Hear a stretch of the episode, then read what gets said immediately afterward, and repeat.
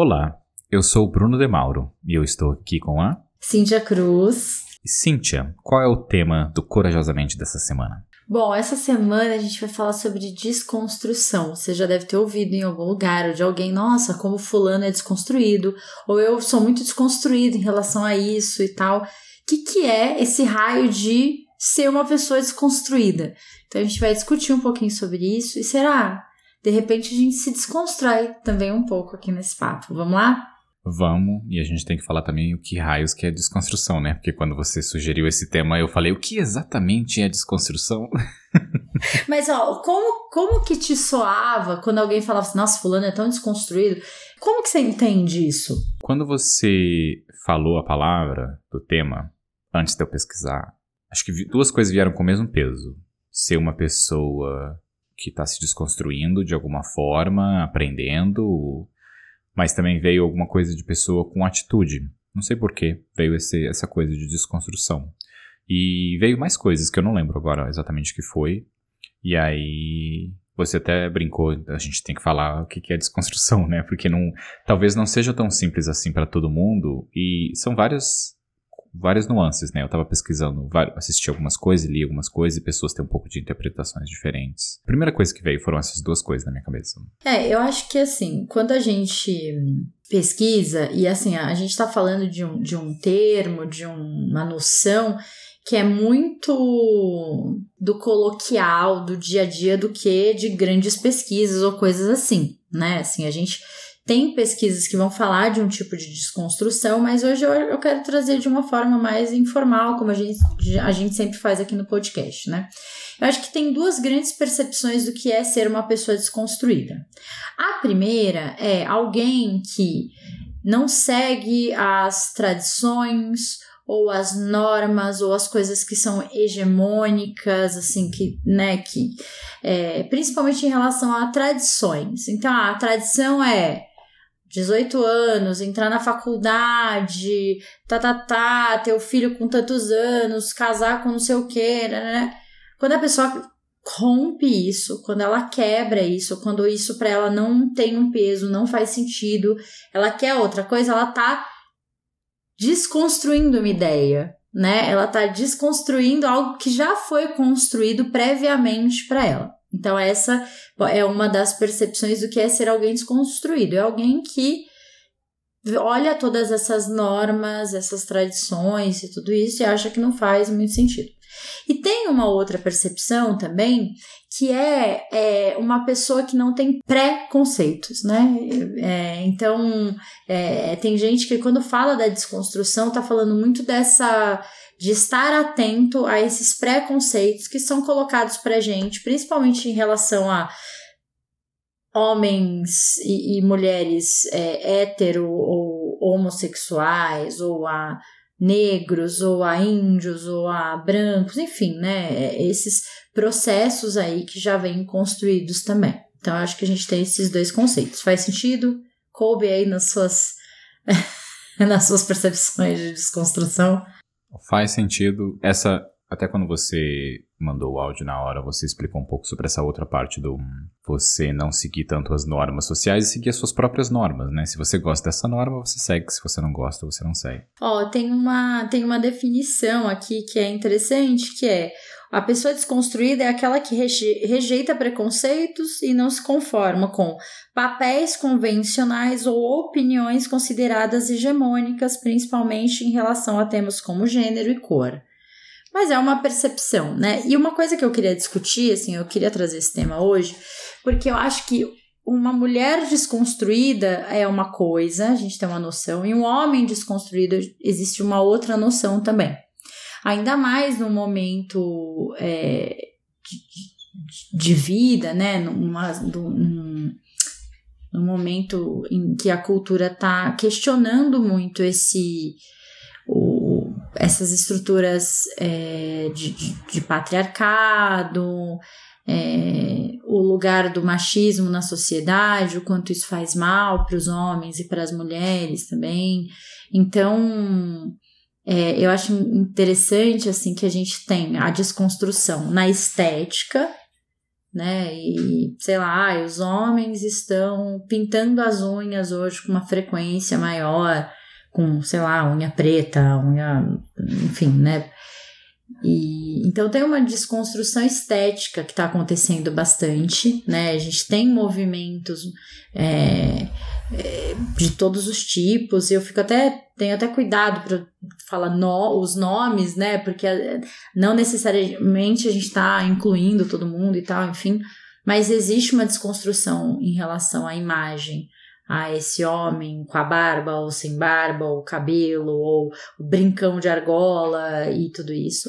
E tem uma desconstrução também em relação a comportamentos, a posturas, a maneira de ver as coisas e tal. Eu queria, antes da gente entrar nessa, nessas discussões, uma desconstrução minha foi não interromper mulheres, ou tentar o máximo possível não interromper mulheres, então eu não quis interromper o seu raciocínio ali. Mas eu queria falar, um, que é um pouco antes, que é o processo, por assim dizer, de se desconstruir, né? Que na verdade nada mais é do que você aceitar que existem verdades nossas que não são verdades corretas, que são verdades que foram passadas pra gente ou que a gente construiu com o mundo em que a gente vivia, ainda mais a gente na faixa de 30 e poucos anos, nossos pais na faixa de 50, 60 e poucos anos, outras verdades e assim por diante. O processo de desconstrução é o processo de aceitar que o que a gente sabe talvez não seja correto, talvez não seja completamente verdadeiro, e a gente está aqui para aprender e tentar entender o que é o correto e o que, o que não é, né? E isso envolve no definição, isso eu aprendi no, no, estudando hoje, na verdade, que uma pessoa falou que não existe pessoas desconstruídas, existem pessoas que estão no processo de desconstrução e isso vai ser para sempre.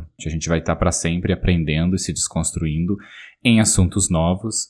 Por exemplo, um assunto que eu acho que eu domino é não interromper pessoas, pelo menos não com muita frequência. Ou se eu interrompo é sem gênero envolvido, é homem, mulher e outros gêneros.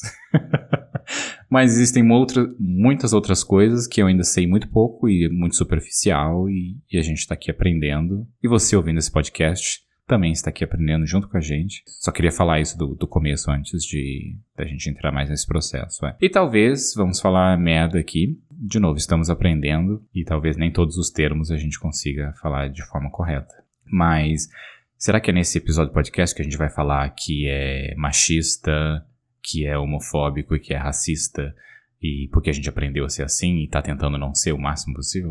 Não que seja uma desculpa e a gente tá autorizado para ser nada disso, porque não tá? É, eu acho que a gente aceitar que nós somos machistas e racistas e homofóbicos e que a gente tá em processo de desconstrução já é muito importante. A gente é racista, a gente cresce num, num, num, país que tem essa construção social e quanto mais consciência a gente tem disso, mais a gente vai ficando atento e vai tentando mudar comportamentos e tal. Então, é, se dar conta que é racista é diferente de ter orgulho de ser racista. É diferente de. É, ah, sou mesmo, é isso, não sei o quê. Né? Então, eu acho que a gente também precisa ter clareza disso. Eu sou racista mesmo não querendo ser. E por que, que eu sou racista mesmo não querendo ser? Porque eu tenho uma construção social, cultural em um país que tem uma estrutura que é assim, escravocrata e tudo que, que o Brasil é, né? E às vezes a gente se pega e fala, nossa, olha isso, que, que horror esse tipo de comportamento. Como o racista está incrustado, o racismo está incrustado em mim, como eu não quero que isso aconteça e como eu vou dar atenção para isso e tal. Então não tem jeito. Por... Eu sou mulher, sou psicóloga, trabalho com mulheres, tenho grupo de mulheres e tal, mas tem um machismo dentro de mim que muitas vezes eu não me dou nem conta. Aí depois eu, ou eu falo alguma coisa, eu falo, nossa, uau, olha que, que, que louco isso, né? Assim, a gente, eu não quero ser machista, mas faz parte, tem coisas na minha vida que, que são machistas e que eu tô lutando para desconstruir.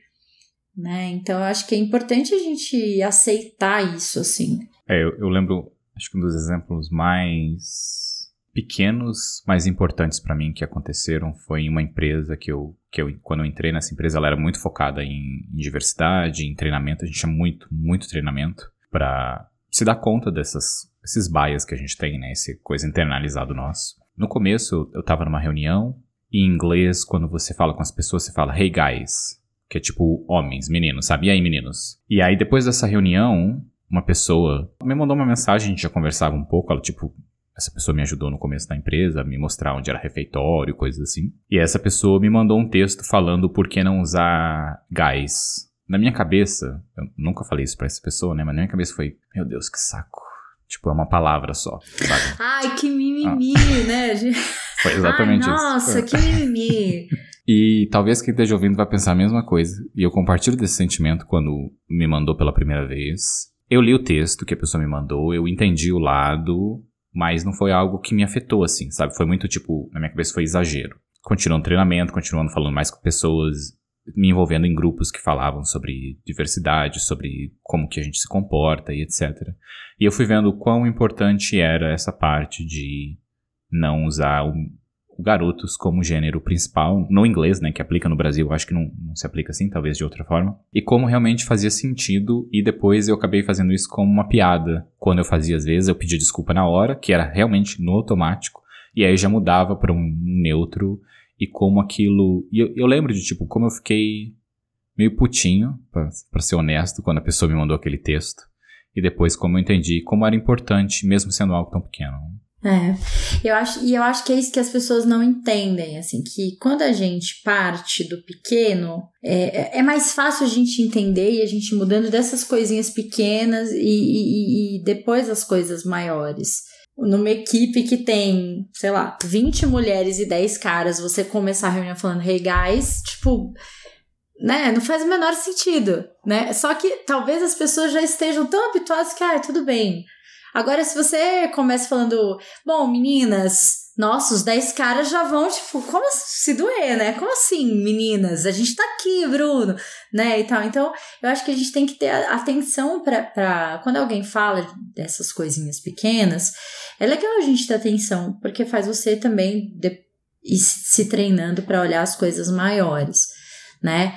Como eu passei grande parte da minha infância, ali, começo da adolescência no interior, e numa cidade que era muito tradicional, assim, né, com uma estrutura muito tradicional, com aquela coisa mesmo, homens usam calça jeans, bermuda e camiseta, né, né, né. mulheres usam, tá, tá, tá, sabe, aquela coisa da roupa, é, do que deve falar, tipo, sei lá, eu não me lembro, assim, a gente, para eu ir para a escola, eu passava pela rua principal da cidade, que tinha várias lanchonetes, as coisas assim, é, e eu estudei à tarde, né? Então eu saía da escola umas seis horas e tal.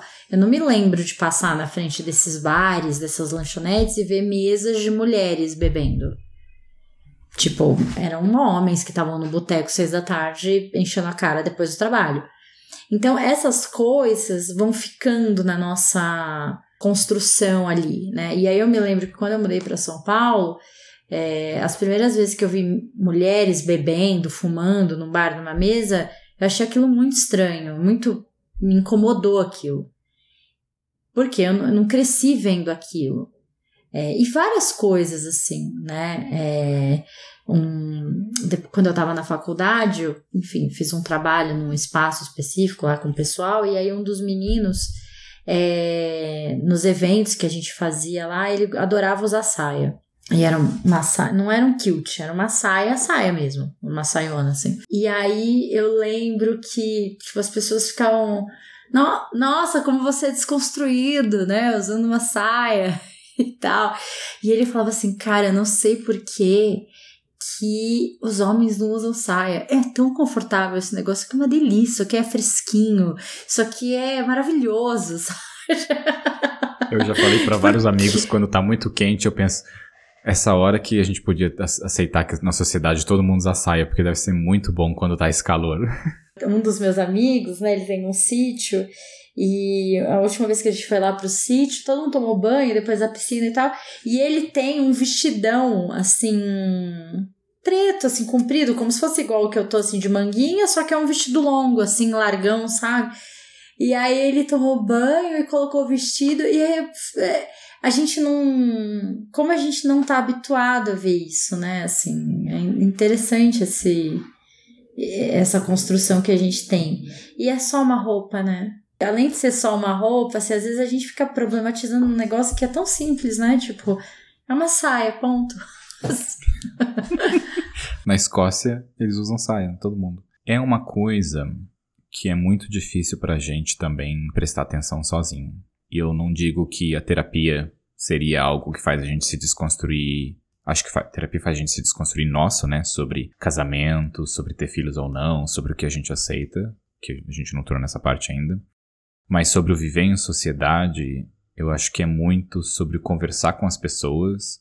E eu via que o que eu mais aprendia era espaço entre perguntar para as pessoas, sabe? Como as pessoas se sentem, o que são coisas que fazem as pessoas se sentirem ofendidas ou que elas não gostam de ouvir. E é engraçado como são tantas coisas que a gente faz que afetam as pessoas e a gente não consegue nem prestar atenção e de como algumas coisas nem afetam. Um exemplo que eu tenho, como a gente chama mulheres de meninas e homens de homens. Geralmente um grupo de mulheres a gente fala oi meninas.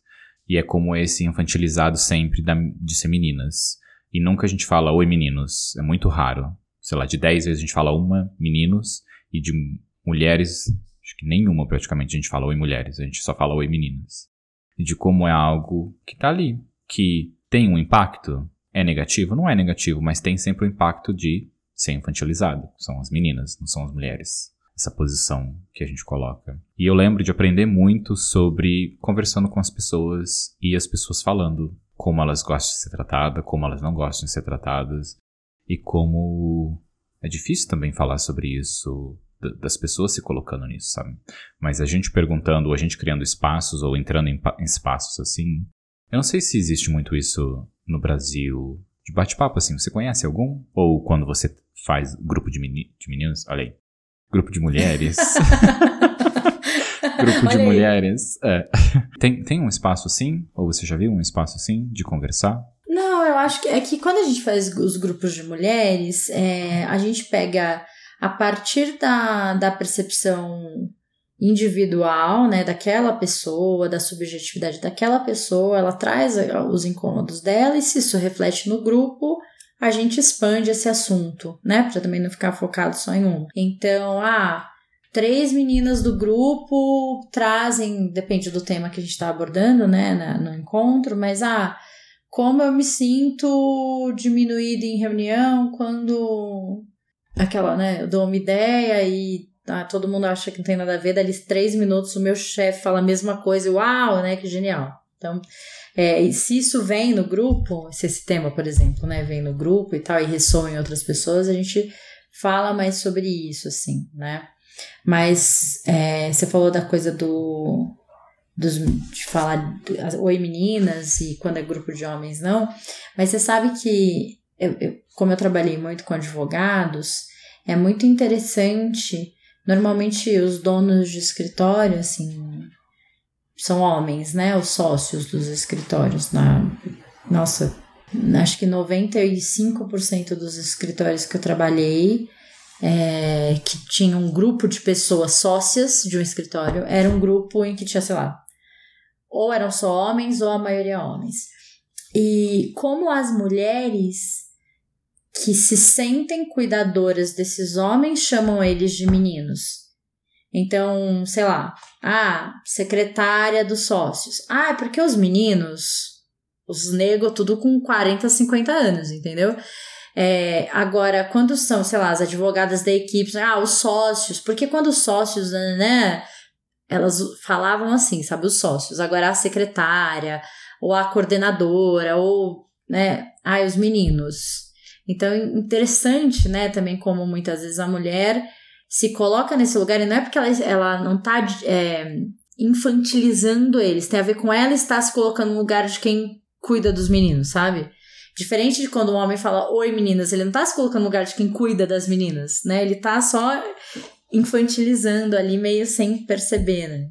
Fiquei pensando sobre experiências no trabalho, de quando você falou dessa diferença de homens e mulheres, porque eu lembro de como eu tento observar o meu comportamento quando eu estou em reuniões com mais mulheres ou com mais homens, ou quando eu estou no one-to-one, né, com, com a pessoa ali, de quando a pessoa traz problemas. E eu já me vi, eu, eu lembro uma vez eu estava num time e tinha duas pessoas que estavam em conflito, era um homem e uma mulher.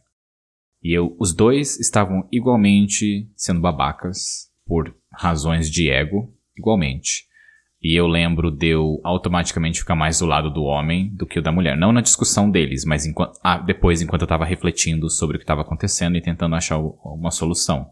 Na frente dos dois, eu nunca me coloquei no, no lado de nenhum, por sorte. Mas eu lembro de como eu observava. Vou ser honesto, vou falar. Eu não achava o homem histérico e achava a mulher histérica. E na verdade, os dois estavam sendo histéricos. Tanto Sim. o homem quanto a mulher. Como foi observar isso e depois trazer isso para outros momentos, sabe? Essa a briga dos dois me fez aprender a me observar em comportamento diferente com as pessoas.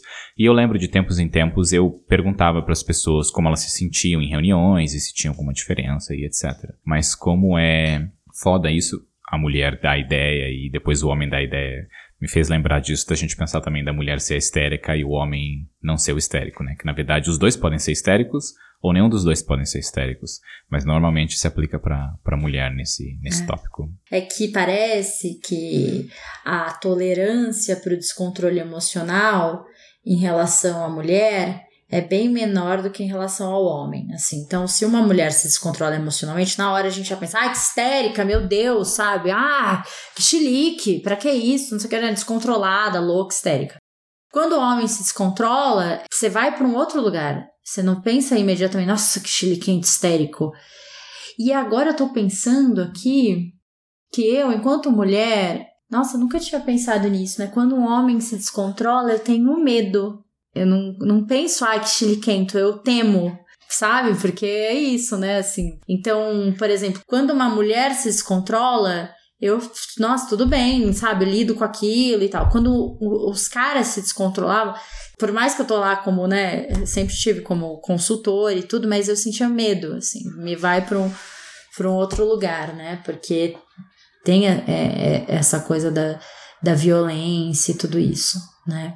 Eu estava uma vez assistindo um psicanalista falando sobre isso, que não era exatamente sobre isso, mas era sobre dominância em reuniões e ambientes sociais, e ele estava explicando sobre o, o ponto de como homens são mais agressivos com mulheres, eles conseguem se impor mais e ser mais agressivo, e com outros homens eles não conseguem ser tanto.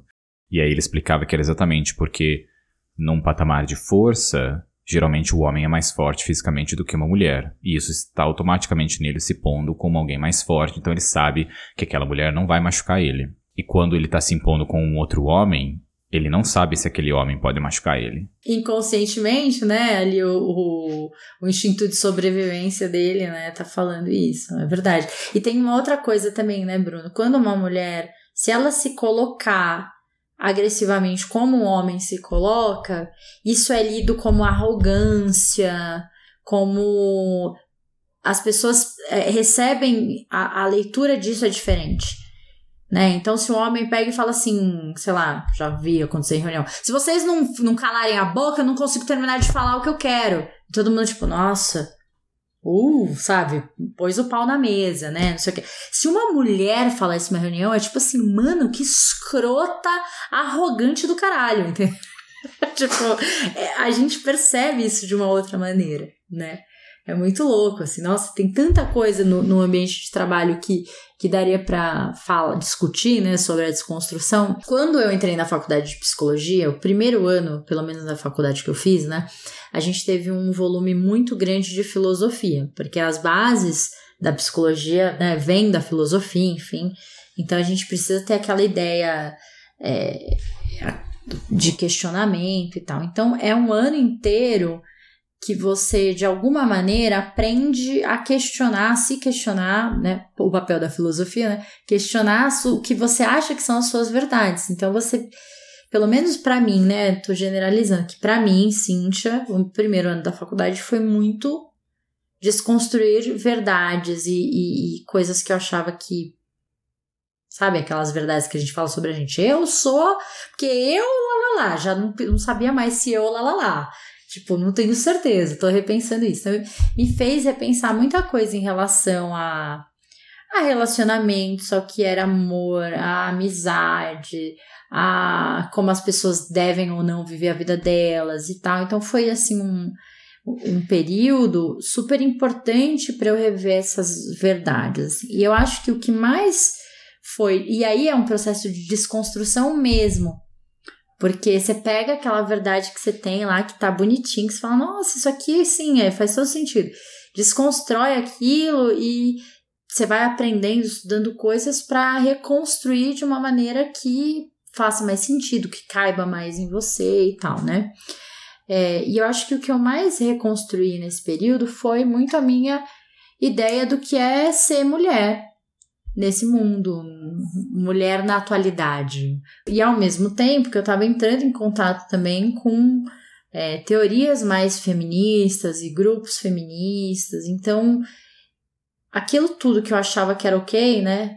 Não ter mulheres bebendo no boteco, é, as roupas que as mulheres têm que usar e aquilo tudo, isso tudo foi sendo questionado e olhado e tal. Então, acho que a partir dali eu fui reconstruindo muito o tipo de mulher que eu queria ser para o mundo. E também fui aprendendo, até por conta da psicologia, né? A gente leva muito em consideração a individualidade, o que, que faz sentido para aquela pessoa.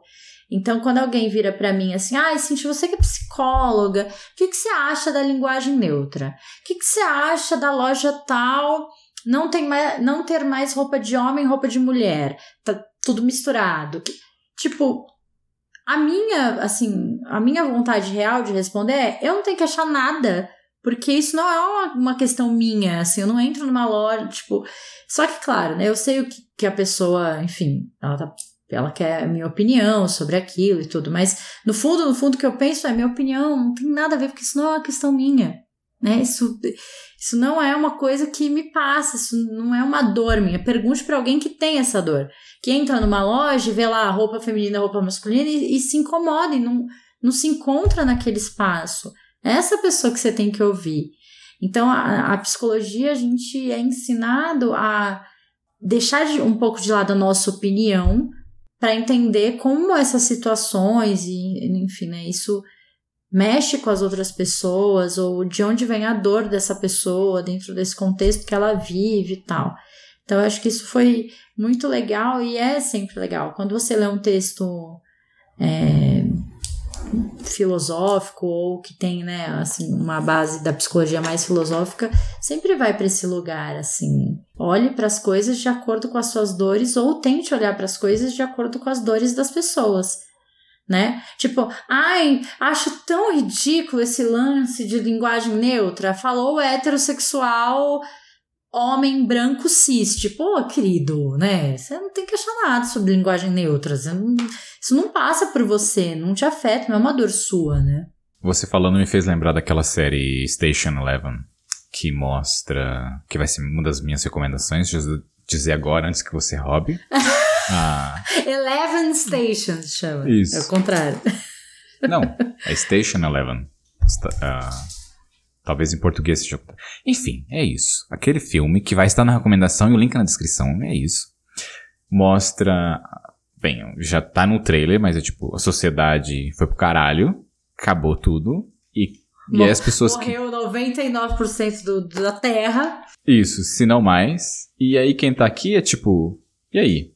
Roupa de menino de menina, dinheiro, o quê? Tipo, Acabou tudo. Vai. O que que importa? Ah, se relacionar com as pessoas, tipo, a o que sua que importa? profissão, né? A sua profissão. É. Ah, eu era tal coisa, tipo, não importa mais. E faz pensar exatamente nisso, que a gente vê a roupa de menino, nomes de meninos ou de meninas, porque a gente vive numa sociedade que tem aquilo como um padrão. Tava falando com um amigo hoje sobre isso, que o nome Michele e Daniele na Itália é de menino. Homens são chamados Michele e Daniele. E é exatamente aqui, se a gente é, exatamente aqui não, porque lá é assim, e aqui é o oposto. E se você chama um homem de Daniele, ele vai sofrer muito bullying na escola, porque as crianças vão ver aquilo como um, um nome de menina e é coisa diferente. E como é a sociedade simplesmente que tem isso padrão dentro dela. É um exemplo super simples, pode ser aplicado em muitas outras coisas gigantescas da mesma forma, de preconceito e do que a gente tem que achar, o que a gente não tem que achar. E é tão difícil a gente se colocar num papel assim, que eu já falei aqui num episódio, eu não lembro qual foi. Eu, como homem branco, o que você usou como descrição aí, nunca tinha sofrido preconceito. Talvez porque eu fosse baixinho quando eu era mais, mais, jo mais jovem, etc. Mas quando eu mudei, eu imigrei para fora do país, eu não sou mais branco, eu sou latino. Tipo, a minha classificação é latina, o que me aplica como um grupo geral de pessoas que falam espanhol. E a gente não fala nem espanhol. Tipo, se entra numa categoria assim. Que não é simples assim, mas as pessoas acham que é isso, que eu, que eu falo espanhol. Entra numa coisa de tá andando na rua e pessoas mandando eu embora de volta pro meu país, que ali não era o meu lugar, né? Tipo, e como é aquilo de você, com 20 e poucos anos pela primeira vez, entender um pouquinho do que, que é alguém sofrer um preconceito com você, que a pessoa não sabe nada da sua vida, ela não tem a mínima ideia do que é ser você, do que está acontecendo, e ela só tem uma coisa que esse é meu país, você não faz parte do meu país, então você tem que ir embora daqui. Que é tipo, também foi colocado para ela de que estou ali roubando o emprego dela e outras coisas assim como acontece. E, e é a mentalidade de quem não consegue analisar e, e parar um pouco para absorver o que, que é a pessoa sair de um país, abandonar tudo, começar tudo do zero. E, tipo, isso uma pequena parte de um preconceito que eu sofri que me fez entender um pouquinho do que será que é a quantidade de preconceito que existe em outras pessoas. Eu acho que o que mais afeta é o que é uma coisa que é completamente fora do seu controle e você se sente muito impotente. Porque como você vai educar o mundo para aquilo? E é uma luta para a vida inteira, né? Você não entrar num padrão da sociedade, você tem que ser uma pessoa que vai lutar para a vida inteira. E você se deparou com preconceito com 20 e poucos anos, né, e tal. Você imagina como que é se deparar com isso desde pequeno. Eu não sei se a gente já comentou sobre esse vídeo aqui, mas que eles colocam uma criança negra sozinha num parque, solta, assim. E aí ela fica. Ela deve ter uns 5 anos, assim. E aí ela tá meio que tentando pedir ajuda e as pessoas, cara, ignoram completamente. E assim, não é uma criança mal vestida, é uma criança negra sozinha. Ponto. Lá, uma roupinha normal e tal. E depois eles deixam uma, uma criança loirinha, branca, sozinha lá. Cara, não dá assim Dois minutos vem alguém. Você tá perdida? Cadê sua mãe? É, não sei o quê. Nananã. Segura na mão da menina. Aí para outra pessoa. Tal, não sei o quê. A criança negra não. Então você imagina o que é, é, vivenciar isso desde sempre, né? Por isso que é, eu, eu fiz, usei a, a, o exemplo com um homem hétero, cis e tal, mas poderia ser, né? Igual falar assim, ah, eu acho que esse papo de não sei o que lá acontece todo, todo novembro que tem o Dia da Consciência Negra, rola esse papo, né? Ai, por quê? Pra que consciência negra? Falou o branco que, tipo, isso não é uma, uma dor que você vive, né? Tô falando você, nós, né? Assim, não, não entre em querer achar alguma coisa de uma coisa que você não, não vivencia. As pessoas falam o travesti, né? Falam no masculino, tipo, que é de fato, você tá lá vendo a pessoa de mulher, né? E você tá chamando de o travesti. E, e aí a minha amiga falou assim: Nossa, mas eu não acho que é pejorativo. né? Tipo, falou a pessoa que não é transexual, que não, enfim, né? Então, talvez eu entendo o que, que ela quis dizer. Ela quis dizer assim, que ela provavelmente não fale num, num tom pejorativo, né, para humilhar alguém e tal. Mas a gente sabe que dentro da nossa construção cultural, se você lembrar década de 90, quando alguém falava de travesti, quando alguém falava traveco, não era, ai, como eu gosto e apoio é, o seu jeito de ser no mundo e tal. Não era assim, né? Ah, Ronaldinho foi pego num motel com três travecos. É no, no, no, no pejorativo, no deboche. No... Então, a gente tem que ouvir essas, essas pessoas. Se você não quer ser chamado de travesti, se você acha que isso te leva para um lugar ruim, porque historicamente é uma palavra que sempre foi usada para deboche, para humilhar e tal, né? A gente também precisa aprender a ouvir as pessoas. Eu aprendi há não muito tempo que o uso do travesti tem pessoas que preferem o uso do travesti. Eu achava como, como você também, que como foi usado por tanto tempo por pessoas homofóbicas para ofender. E eu lembro de corrigir vários amigos e falar que era trans, mulher trans, ao invés de travesti. E eu descobri que algumas pessoas preferem ser, ser classificadas como travesti, outras como mulher trans, e sem entrar em parte de cirurgia ou, ou nem nada. Mas eu acho que o mais importante, que seria o mesmo dos pronomes, na verdade é você perguntar para a pessoa, né? Qual que é a forma que ela quer ser tratada e qual é o pronome que ela quer ser utilizado. Eu vejo que isso é muito padrão. De novo, a Irlanda é um país de primeiro mundo, tem muitos problemas que o Brasil ainda não conseguiu resolver. Não é uma coisa tão simples assim, mas de como lá é muito focado nessa parte de, de pronomes e você coloca nas suas plataformas os, os pronomes que você quer ser tratado, sabe?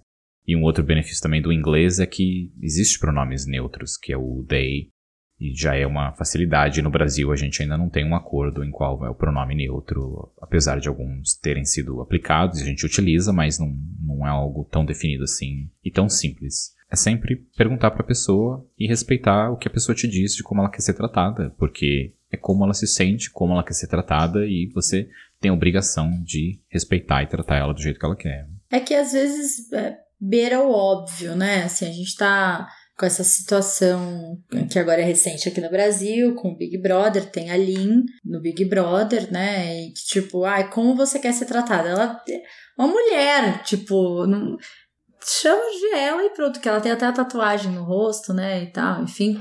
Mas o que eu queria te perguntar, a gente acabou entrando mais nesse ponto, mas assim, por conta da faculdade e de tudo isso, e depois da terapia também, é, desconstruindo e reconstruindo essa ideia, essa imagem da mulher, não é do que é do que é ser mulher, porque isso é generalizando, era da mulher que eu seria, eu acho que esse é um movimento. A, a, desconstrução parte daí, da gente sair um pouco do que é ser mulher, o que é ser homem, o que é não sei o quê. E pensar na mulher que a gente quer ser, no homem que a gente quer ser, no profissional que a gente quer ser, no parceiro, namorada, namorado, esposa, enfim, que a gente quer ser, né? Independente do, do que é norma ou do que é geral e tal. É, o que, que você acha que você mais teve que desconstruir, assim, nos teus últimos anos, na tua vida adulta? Qual foi o teu processo de desconstrução? Sempre as perguntas, né, Cintia? Que a gente precisa. A gente precisa de sempre um, uma cerveja ou um vinho para responder as suas perguntas. De uma comida também. Eu acho que o mais importante, e que isso ainda acontece comigo, que é o de respeitar o que eu quero de às vezes como eu me comporto para me adaptar ao grupo.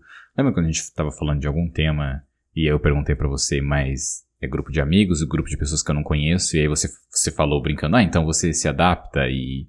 É, eu me adapto às vezes. E é uma merda, porque eu não vejo isso acontecer, é só o meu padrão ali. Mas é o de me respeitar nas minhas vontades e nas minhas escolhas. E de como isso é uma. Não vou dizer que é uma luta diária, porque não é, mas como é eu voltando para o padrão e depois voltando para mim mesmo nisso e em tudo, em, em parte de amizade, em parte sexual, em parte de trabalho, em parte de, de tudo, né? das coisas que eu gosto, das coisas que eu quero por minha escolha e observar de quando eu não estou fazendo por minha escolha por causa do grupo ou por causa de algo que eu aprendi que não era meu.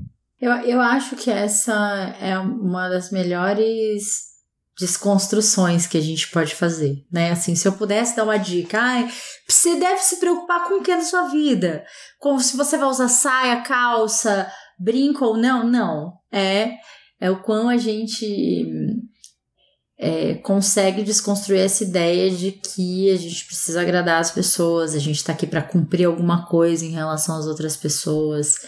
E eu tô brincando com a história das roupas, mas isso também passa por esse lugar né? Você vai pôr a calça, não sei o quê, porque você de alguma maneira sabe que as pessoas esperam que você se vista assim. Você vai ter uma, uma postura específica no jantar ou numa festa, porque você imagina que é isso que as pessoas esperam de você ali. Então, quando a gente olha para esse lugar de o quanto eu. Eu acho que em algum. Em um certo ponto a gente sempre vai se preocupar, assim, né, com o que os outros pensam. O problema é a porcentagem, né? Assim, o quão isso é relevante, tem peso na sua vida. É, esse exemplo da roupa ele é muito importante. Tem gente que quando chega num lugar e tá com uma roupa muito distoante do lugar, a pessoa fica extremamente incomodada, ela não consegue relaxar naquele ambiente, ela acha que tá todo mundo olhando para ela, ela tipo aquilo acabou, o rolê para ela acabou. Então, sabe aquele lance?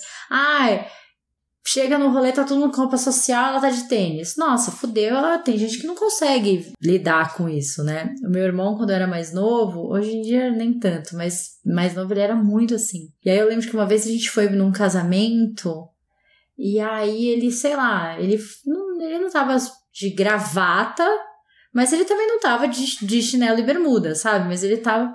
E aí ele ficou assim, tipo, ah, meu Deus. Eu falei, Mário, seja menos, querido. Ninguém tá ligando para você, as pessoas estão ligando pra noiva. Você é a noiva.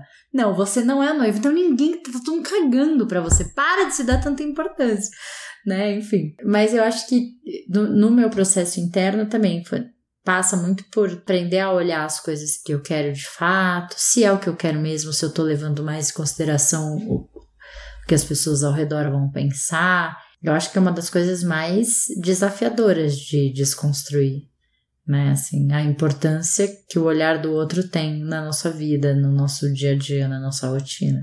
Eu sei que eu, eu sofro bullying hoje em dia, porque, como você bem falou, tudo para mim é pijama e todo pijama é roupa. e eu sei que eu saio na rua com amigos. eu tenho um amigo que sempre fala: você vai se vestir assim? Eu, tipo, vou. E às vezes eu tô vestindo uma calça jeans, eu vou lá, quando a gente vai sair para algum lugar, eu coloco os shorts que eu sei que ele não gosta que eu vista só pra gente sair e comprar um negócio. Só pra eu ir com ele com aqueles shorts que irrita ele. Vai de pijama, só pra irritar o amigo. Exato. Se não for pra irritar os outros, por que, que a gente tá aqui? Interessante, né? Eu, tô, eu tava lendo um livro esses dias que. Mas é um livro de contos, né? E um dos contos fala muito sobre. O cara tava passando por uma situação que ele tava lembrando muito do colégio e do quanto ele um ano da escola ele era vítima do bullying do grupo de meninos X e depois do outro no outro ano como ele fazia parte desse grupo como ele nunca ficou confortável de fato nesse grupo assim tipo ele fazer parte do grupo não não tirou o medo que ele tinha daquelas pessoas que já tinham feito mal a ele e tal né e como ele ficou se tentando se adequar àquilo e depois ele conseguiu romper isso um pouco mais velho na faculdade, né? Tem uma coisa também que eu acho que a gente às vezes a gente tem raiva das pessoas que se desconstroem. Quando alguém fala alguma coisa tipo, ai, que, que bobagem, pra que, ai, nossa, hoje em dia é tudo um saco, ai, as pessoas. Eu tenho a sensação de que essa pessoa tem raiva é, do fato do outro falar para o mundo o que incomoda ele, como ele quer que as, ele, o outro teve coragem de fazer isso. Teve coragem de falar, me chama de ela, ou vou usar saia, ou foda-se, vou com meu pijama mesmo pro shopping. É, e talvez isso incomode tanto a, as pessoas porque elas não conseguem dar esse passo. Então, acho que é a intolerância muitas vezes ela esconde, ela tá ali, né, como mecanismo de defesa para uma coisa que você não consegue entrar de verdade em contato em você, na sua subjetividade, né? E eu acho que entra também de você achar que a outra coisa não é importante. Porque quando eu, falo do exemplo do gás lá, o que me fez pensar é que aquilo não era importante. O gás não era importante, sabe? São tantas coisas que são mais importantes criança passando fome ou caramba, mas tipo, hum, eu pensei que não era importante, mas eu tava errado, porque é importante.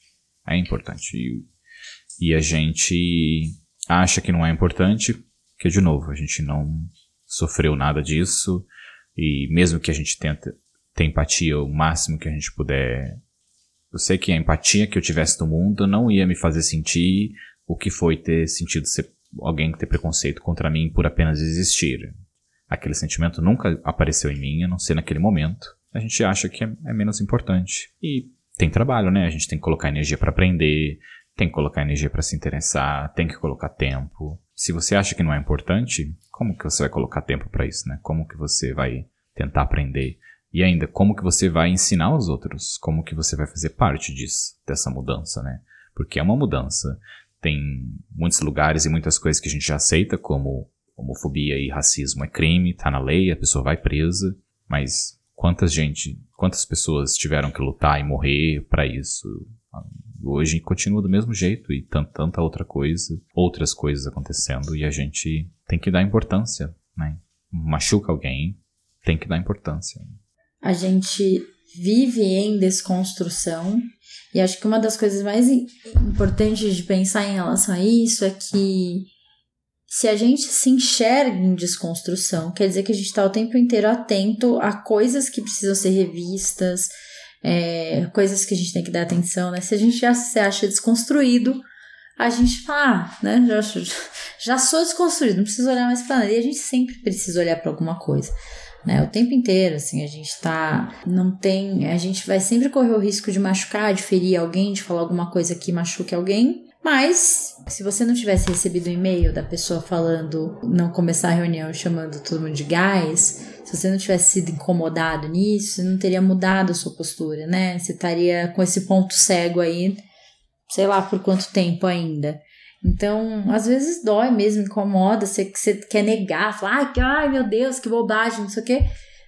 Mas, né, calma, baixa a guarda, vai olhar para isso e tal, e, e pronto, tem coisas que talvez você não vai conseguir entender muito com clareza, né? Tem gente que fala, ah, eu já nem sei mais como falar, se é queer, se é gay, se, se eu tô ofendendo alguém, ai, nossa, calma, sabe?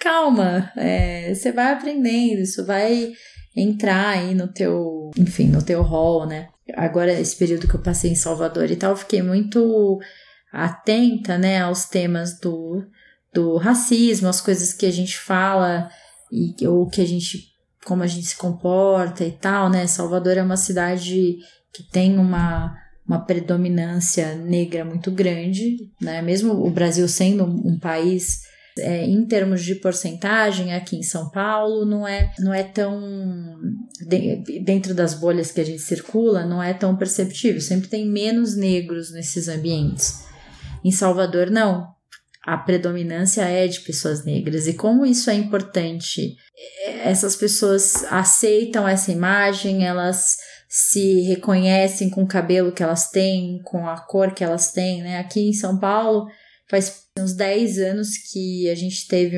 esse movimento em relação à aceitação do, do cabelo.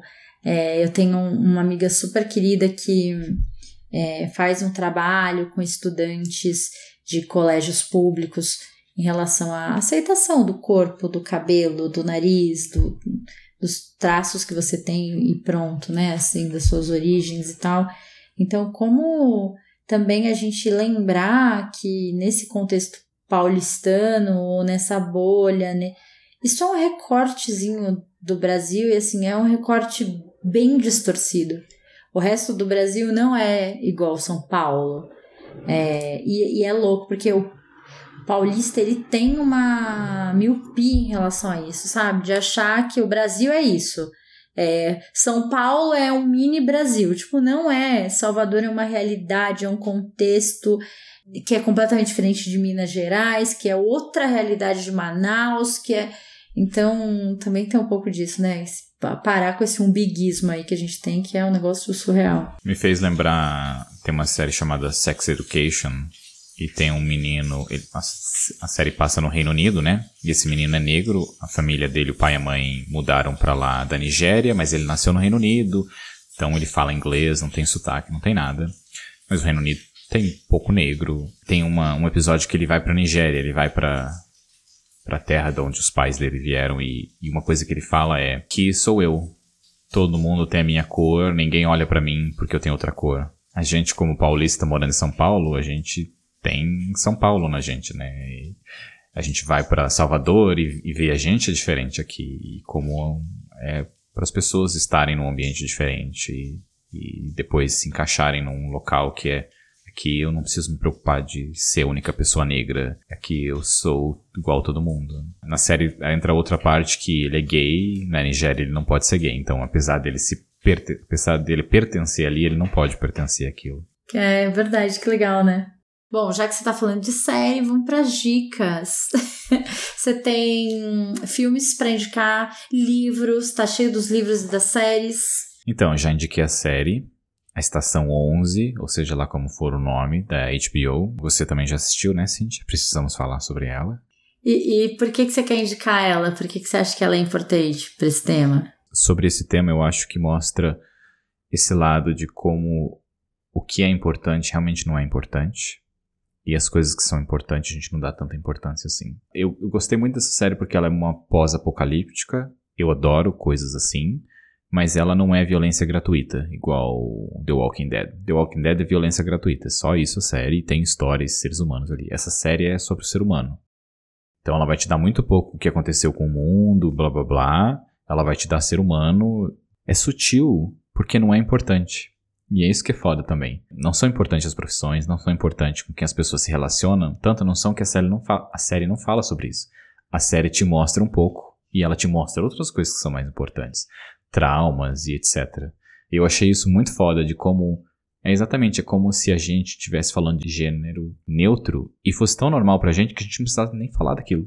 Porque já faz parte da nossa cultura sabe? Que fosse algo tão pequeno que não precisa ser discutido, não precisa ser nem mencionado. A gente simplesmente existe naquele ambiente em que aquilo é parte disso. E tem um filme que chama A Single Man, que eu também não sei o nome em português, mas estará na descrição o link, que é do mesmo diretor do Animais Noturnos, que eu já recomendei esse filme aqui. Esse filme é muito foda. Não vou dizer o porquê eu estou recomendando, mas estou recomendando. Se você não assistiu também, Cintia, por favor, assista. Uma recomendação aí. E tem a recomendação de dois livros, que eu não sei o nome em português, porque eu não consegui achar.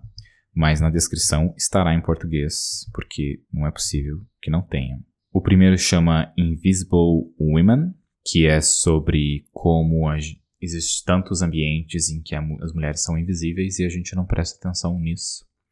Acho que Cíntia sabe mais desse tema do que eu. Não sei se você já leu esse livro, Cíntia, mas talvez eu te dê de presente. E o outro é, é sobre. São relatos de mulheres que a autora ela criou um, site para. Ela escrevia sobre sexismo e etc. Aí ela criou um site para que as leitoras começassem a mandar relatos delas sofrendo sexismo. E aí ela recebeu tantos mil depoimentos de pessoas que ela escreveu um livro e coloca muitos relatos lá e, e usa isso como um, uma porta para falar de quanto sexista que é o ambiente em que a gente vive, num ambiente, de novo, como Brasil, Estados Unidos e Europa. E é legal, porque te ajuda aquilo que eu falei de você estar tá numa roda batendo papo com as pessoas para aprender.